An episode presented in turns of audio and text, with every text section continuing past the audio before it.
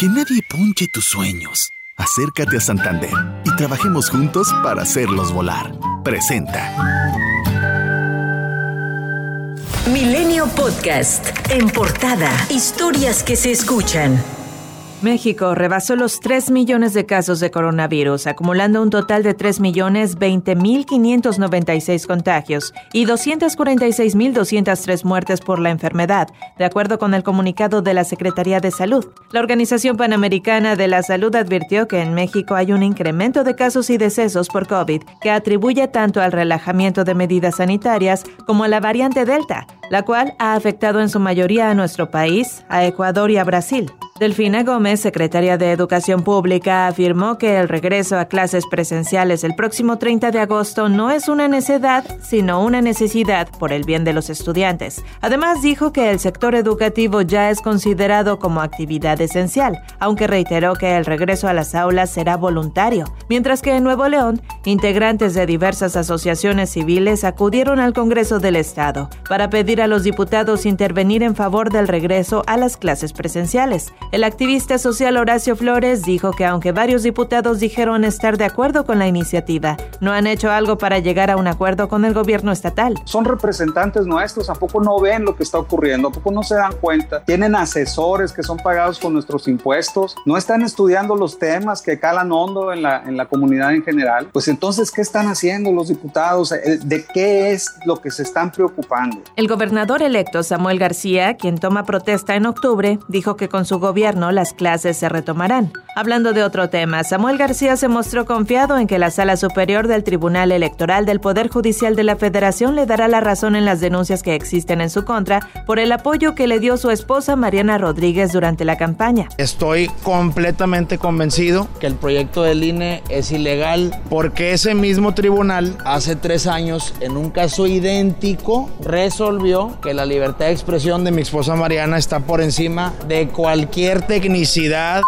Al aprobar casi 6 mil millones de pesos para distribuir en el 2022 entre los partidos políticos y ante las reiteradas menciones sobre una eventual reforma electoral, el consejero presidente del INE, Lorenzo Córdoba, advirtió que una reforma mal planeada y basada en filias, fobias y rencores podría afectar la equidad en las elecciones. No es un monto que el INE arbitrariamente define. Se trata de revisar integralmente las modalidades de ese modelo de financiamiento y el impacto que eventualmente tendrían las eventuales modificaciones en la calidad y la equidad de las elecciones en la convivencia democrática, en el pluralismo político y en la rendición de cuentas.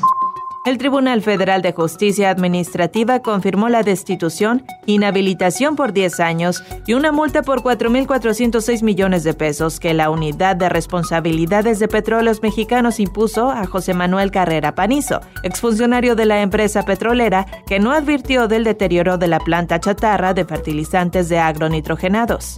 La presidenta municipal de Pilcaya Guerrero, Sandra Velázquez Lara, sufrió un atentado en el Estado de México al visitar Ixtapan de la Sal.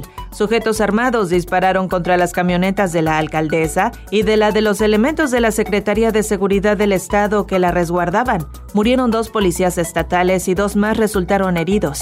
Iván Reyes Arzate, excomandante de la desaparecida Policía Federal y cercano a Genaro García Luna, exsecretario de Seguridad, se declarará culpable por conspiración para distribuir, poseer e importar cocaína a Estados Unidos. El exfuncionario, quien se encuentra detenido en Brooklyn, enfrentará su audiencia el 19 de octubre. Y se espera además que el ex policía pueda declarar en contra de García Luna, también detenido en Nueva York por los delitos de conspiración, tráfico de drogas y por falsear declaraciones.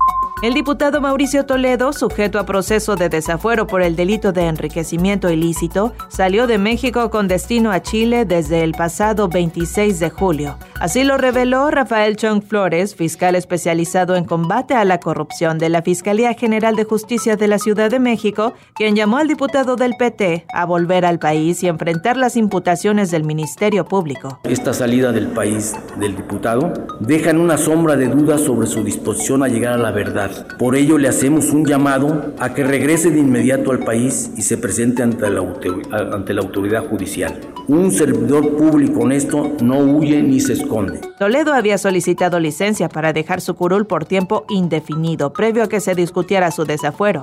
Con 447 votos a favor y dos abstenciones, el Pleno de la Cámara de Diputados, erigido en jurado de procedencia, retiró el fuero al legislador Benjamín Saúl Huerta y declaró procedente el ejercicio de la acción penal en su contra como presunto responsable de violación equiparada agravada y abuso sexual agravado contra menores de edad. El presidente Andrés Manuel López Obrador aseguró que no le corresponde determinar si es o no falso el tuit que presentó el jueves pasado, donde el magistrado del Tribunal Electoral, Reyes Rodríguez Mondragón, supuestamente lo insulta. Que estoy chocho, pues ya, ya lo he dicho.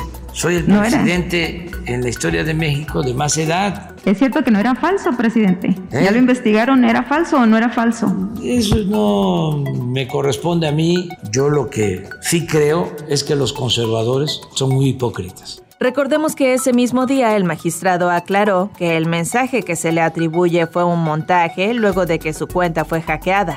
El presidente de Estados Unidos, Joe Biden, podría visitar México a finales de septiembre. El presidente López Obrador detalló que extendió esta invitación durante la reunión que sostuvo con Jack Sullivan, consejero de Seguridad Nacional de Estados Unidos, y con Alejandro Mayorkas, secretario del Departamento de Seguridad Interior, encuentro en el que dijo llegaron a acuerdos en temas de migración, economía y desarrollo. Por cierto, Kenneth Lee Salazar será el nuevo embajador de Estados Unidos en México, luego de que el Senado estadounidense confirmara el nombramiento.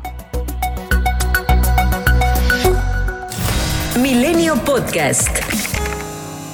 Que nadie punche tus sueños. Acércate a Santander y trabajemos juntos para hacerlos volar.